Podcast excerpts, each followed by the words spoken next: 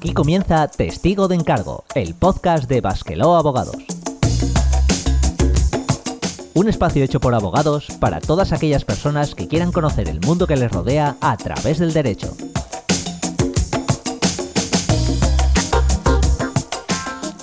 Saludos a nuestra audiencia, ya estamos aquí de nuevo en vuestros oídos para hablaros de otro concepto jurídico de vuestro interés. Y en esta ocasión nos meteremos a ver cómo funciona la justicia gratuita en nuestro país, un beneficio esencial y un sistema que permite algo tan básico como que todas las personas puedan tener acceso a la justicia y estén para ello debidamente representadas y asistidas por los profesionales jurídicos sin exclusión de aquellas personas que no tienen recursos económicos. Y para hablar de este tema, nuevamente nos acompaña este estudio nuestro compañero letrado Héctor San Juan. Muy buenas, Héctor. Muy buenas, Borja. Pues nada, ahora que tenemos todo presentado, es hora de hablar de ello. Comenzamos. Este podcast está producido por Basqueló Abogados en colaboración con la Asociación Eusconet y se distribuye bajo una licencia Creative Commons Atribución No Comercial 4.0 Internacional. Se permite copiar, distribuir y hacer obras derivadas sin un propósito comercial, siempre que se cite al autor. Ninguno de los contenidos de este programa debe ser tomado como una consulta o asesoramiento legal vinculante, ni como un servicio prestado. Toda la información sobre nuestras condiciones legales se encuentra disponible en nuestra página web www.basquelo.com.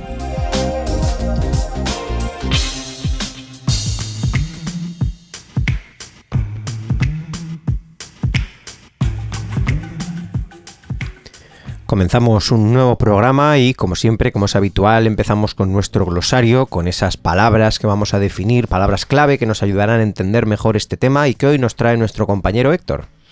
Bueno, yo creo que la primera y la principal, abogado de oficio. Efectivamente, popularmente se conoce al abogado de oficio como ese abogado que te defiende en un procedimiento judicial cuando no tienes suficientes medios económicos para contratar un abogado de pago. popularmente en la cultura, en las series, en la televisión y demás, y las, y las películas. No obstante, el abogado de oficio también se usa en los casos en los que una persona defendida no ha querido elegir abogado por sí misma, aún estando en una buena situación económica económica y sea indispensable que haya alguien que se encargue de su defensa para un proceso para, para no retrasarlo más de lo necesario o más de lo legalmente establecido. El Colegio de Abogados será el encargado de determinar el abogado del turno de oficio correspondiente. Es decir, que el solicitante a priori no puede elegir un abogado de oficio concreto que quiera, aunque para esto, lo veremos más adelante, hay algunas excepciones. Bueno, vamos con la justicia gratuita. ¿Qué es? Sí, una pregunta importante porque la gente confunde tener abogado de oficio con tener abogado gratis y no siempre será así. Las personas defendidas por un abogado o abogada de oficio únicamente están libres de pagar los honorarios de este profesional cuando así lo establezca la Comisión de Asistencia Jurídica Gratuita. En otras palabras, si pedimos la justicia gratuita, cumplimos los requisitos económicos para tenerla y nos la dan, tendremos derecho a que nos cubran todo el sistema sin pagar por ello todos los gastos que están asociados a nuestro proceso, entre los que está el abogado sí, pero también procurador, tasas, peritos, papeleo y un largo etcétera. Bueno, vamos con otro concepto que a veces gusta y a veces no tanto, el de las costas judiciales. Ah, sí, no es la primera vez que en este programa además definimos este concepto, que también apareció en nuestra edición número 12. Básicamente, las costas son lo que a cada parte que ha ido al juicio le ha costado económicamente el proceso. El abogado y procurador al que han tenido que pagar, informes de peritos especialistas, indemnizaciones a testigos, anuncios en boletines oficiales o tasas. Así, una condena en costas, que has dicho Héctor, depende de hacia dónde caiga en un juicio, significa que quien ha perdido va a tener que pagar, además de sus propios gastos, los de la parte que ha ganado. Pero ojo, con un matiz importante, y es que cuando una persona tiene reconocido el derecho a la justicia gratuita, no podrá ser condenada en costas, aunque pierda, a menos que, dice la ley, durante los tres años siguientes a terminar el proceso, viniere a mejor fortuna, es decir, tenga unos ingresos que la ley cuantifica y tal, y ya por tanto pueda pagar esas costas a las que inicialmente habría sido condenado. Y nada, nada terminamos esta sección, estas definiciones, y pasamos al debate. Si te gusta nuestro programa, suscríbete y recibe puntualmente nuestros nuevos episodios en Spotify, Evox, Apple Podcasts, YouTube o Google Podcasts.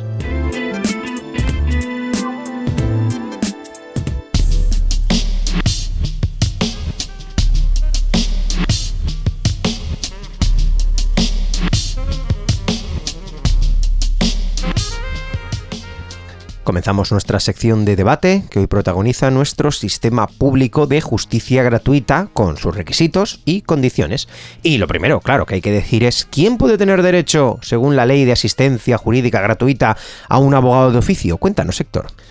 Bueno, por norma general, tenemos a ciudadanos o ciudadanas españoles, ciudadanos o ciudadanas nacionales de los demás Estados miembros de la Unión Europea ciudadanos extranjeros que se encuentren, en este caso en España, entidades gestoras y servicios comunes de la seguridad social y algunas personas jurídicas como ciertas asociaciones de utilidad pública o fundaciones.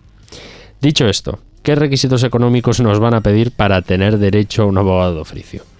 El resultado dependerá principalmente de nuestro nivel de renta mensual, según el indicador público de renta de efectos múltiples, que comúnmente llamamos IPREM, en el momento siempre de la solicitud.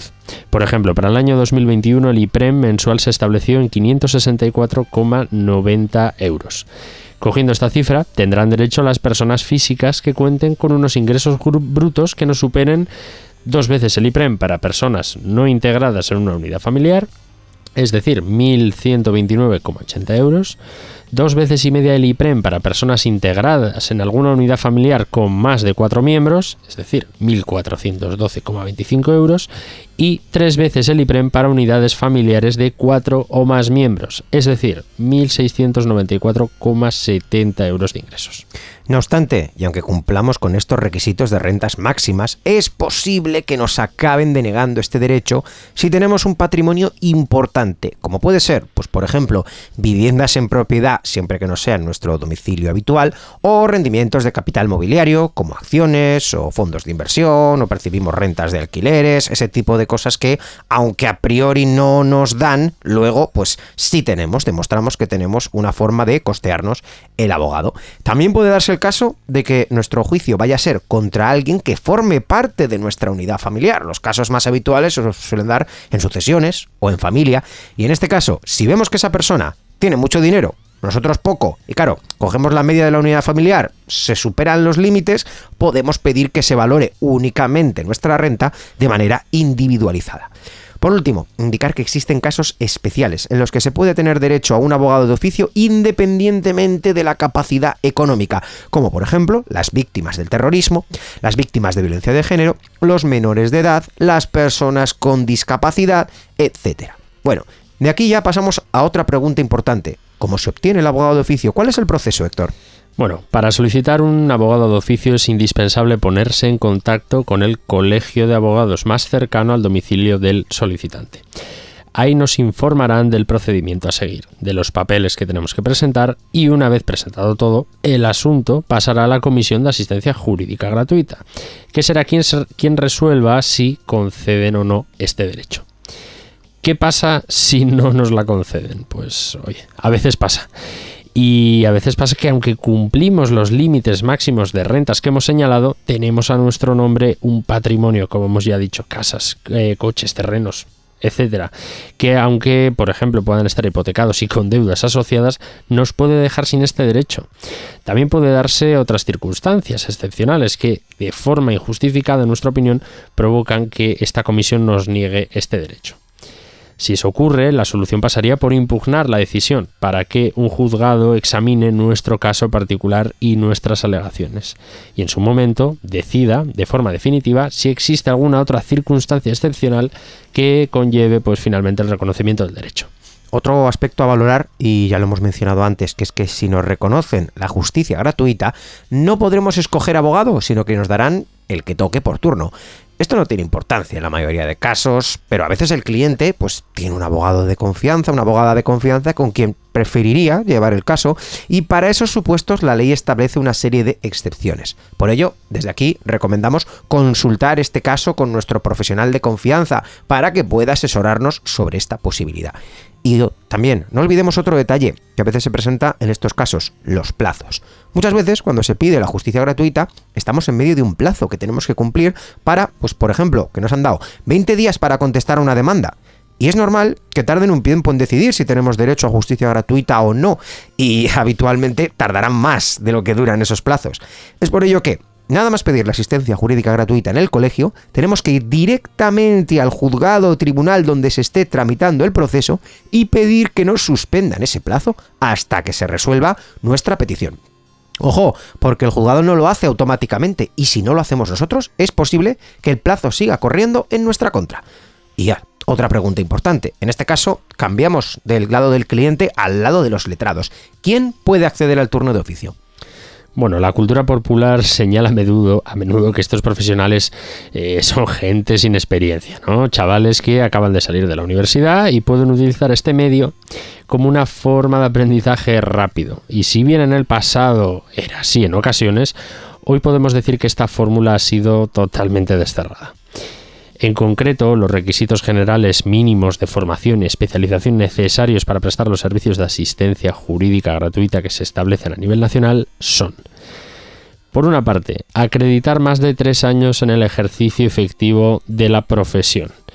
Y por otra parte, estar en posesión del diploma del curso de escuela de práctica jurídica o de cursos equivalentes homologados por los colegios de abogados. O y aquí viene la, otra parte, haber superado los eh, cursos o pruebas de acceso a los servicios eh, de, turno de oficio y asistencia letrada al detenido que se establece por las juntas de gobierno de los colegios de abogados.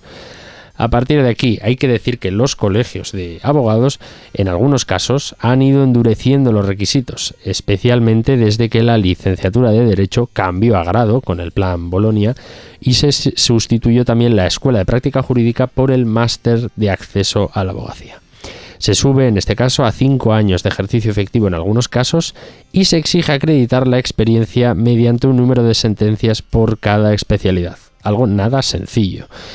Además, en todos los turnos especializados, tales como violencia de género y doméstica, menores, penitenciario, extranjería o aquellos otros que se pudieran crear, se requiere además una formación especializada tanto para el acceso a dichos turnos como para el mantenimiento de los mismos, ¿verdad Borja? Pues sí, la verdad es que mucha gente todavía mantiene, es normal, ¿eh? la cultura popular ya nos indica esa figura del abogado de oficio, de las personas a las que defiende, de los casos que directamente o los pone perdidos o son imposibles de sacar y de personas que están allí pues porque la vida les ha llevado dentro de la profesión jurídica a tener que actuar como abogados de oficio para, yo qué sé, para sobrevivir, para sacarse el sueldo o para aprender, que no está mal, es muy necesario, pero sí que es cierto que, que, que lo que era válido hace ya unos años pues debería de actualizarse para que la gente sepa que ya hoy en día muchas personas primero están en el turno de oficio porque quieren, no es ni mucho menos una fórmula de vida, sino que más bien primeramente es una vocación, les, les gusta, les apetece estar sirviendo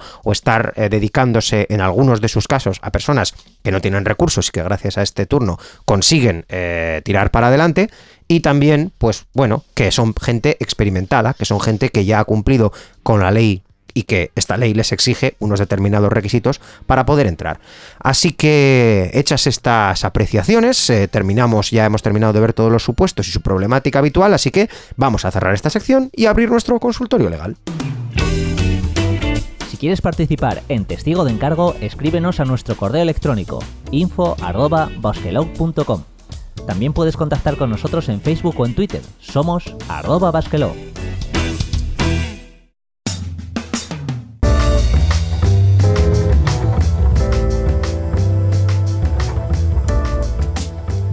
Continuamos aquí en Testigo de Encargo, el podcast de Basquelo Abogados. Vamos ahora con nuestro consultorio legal, con estas preguntas, estas dudas. Vamos a abrir ahora mismo que nos han hecho llegar nuestros eh, clientes y oyentes. Vamos allá. Tengo reconocida una RGI. ¿Me incluye la justicia gratuita? Pues no directamente. La justicia gratuita la tenemos que pedir aparte. Pero sí es cierto que podremos aprovechar mucha de la documentación que habremos utilizado en este proceso porque los requisitos serán similares. Y si nos dan las ayudas, probablemente estemos en situación de que nos concedan también la justicia gratuita. Bueno, una pregunta que, mira, una pregunta que he visto hacer varias veces y a gente que, que conozco. ¿Las asociaciones tienen derecho a la justicia gratuita? Bueno, como regla general hay que decir que no, porque para tener eh, este derecho tendríamos que ser una asociación declarada de utilidad pública. un reconocimiento que la Administración reserva a ciertas asociaciones que, como su propio nombre indica, desarrollan actividades de interés general. Vale, vamos a seguir leyendo. Tuve un juicio hace poco por alcoholemia y me asistió un abogado de oficio y ahora me dice que tengo que pagarle los honorarios. ¿Cómo es posible? Pues Posible es, es posible. Porque como hemos dicho al principio, tener abogado de oficio no significa tener derecho a la justicia gratuita. Y en procesos penales, como por ejemplo la alcoholemia, donde se suele hacer un juicio rápido, si tú no designas a un abogado, te ponen al que esté de guardia ese día. Pero ojo, si en los 10 días siguientes no haces el trámite preciso de pedir precisamente la justicia gratuita, o bien haciéndolo no tienes derecho a ella, eso significa que el abogado te tendrá que cobrar a ti por su trabajo, porque no lo va a cobrar del turno. Pues nada, hasta aquí estas preguntas que hemos leído. Recordad que si queréis nos podéis hacer llegar también vuestras dudas y preguntas usando nuestro email, nuestro formulario web o escribiendo a nuestras redes sociales.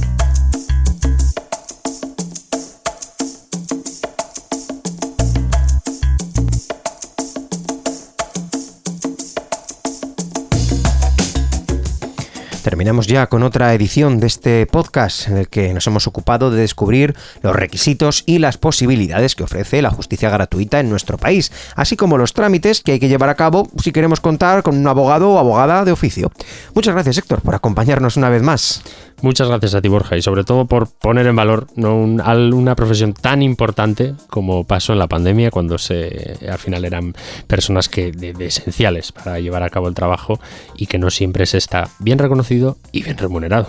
Totalmente. Y desde aquí reconocer la labor de todas las personas que ponen su granito de arena cada día, no solo en la justicia gratuita, que es la que nos toca a nosotros como profesionales en todas las profesiones esenciales de nuestra comunidad. Y por supuesto, que decir gracias a nuestros oyentes. Ya sabéis que para contactar con nosotros y hacernos llegar vuestras dudas, sugerencias, podéis entrar en nuestra web www.basquelau.com y también podéis usar nuestras redes sociales para estar al tanto de nuestras novedades. Esperamos haber sido de ayuda y seguir siéndolo en el próximo programa.